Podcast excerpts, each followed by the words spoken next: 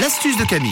Et Eh oui, Camille nous facilite la tâche tous les jours de la semaine et c'est le cas encore ce matin. Et une astuce pour toutes les personnes qui ont le mal de transport ce matin. Ça peut être très, très handicapant au quotidien. On a le qui fait ce bruit-là.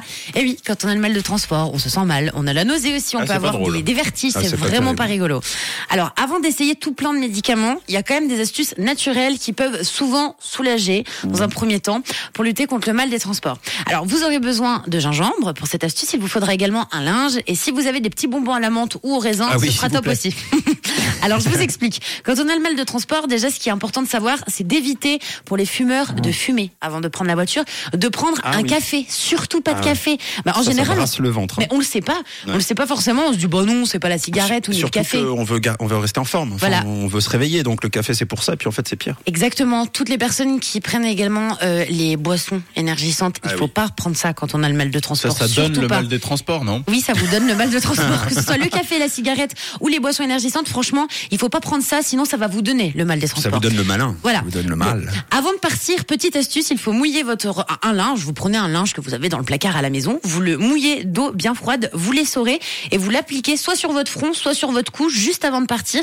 Déjà, ce sera une astuce qui va pouvoir vous préparer à lutter contre le mal de transport. Ensuite, ce qu'il va falloir vous faire, c'est tout bête, c'est un thermos avec de la tisane de gingembre. Le gingembre, vous le savez, c'est très bon contre la nausée. Souvent, les femmes enceintes, elles prennent eh bien euh, de- du gingembre quand elles ont la nausée. Ça marchera également pour toutes les personnes qui sont sensibles au mal de transport. Donc le thermos dans la portière et vous buvez toute la route de la tisane de gingembre, ça vous fera du bien.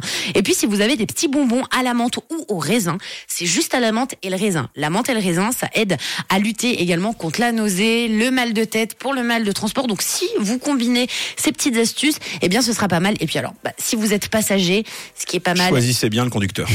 choisissez bien le conducteur. mais, mais sans parler de ça, il faudrait quand même euh, surélever vos pieds. Quand on surélève les pieds, c'est quand même bien pour le mal de transport. Le nombre de fois j'ai vu Camille sur Insta avec ses pieds sur le tableau de bord, parce que c'est pas elle qui conduit, elle a les pieds devant. Faites comme Camille, c'est important. Voilà, si vous mettez les, les- les pieds sur le tableau de bord, normalement, zéro mal de transport. Par contre, faut être passager, hein, parce que si vous êtes conducteur, ça marche pas.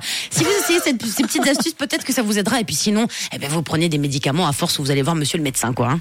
Merci Camille. Avec plaisir. Merci pour ces astuces. Nouvelle astuce demain pour finir la semaine et puis sinon en podcast évidemment fin d'émission.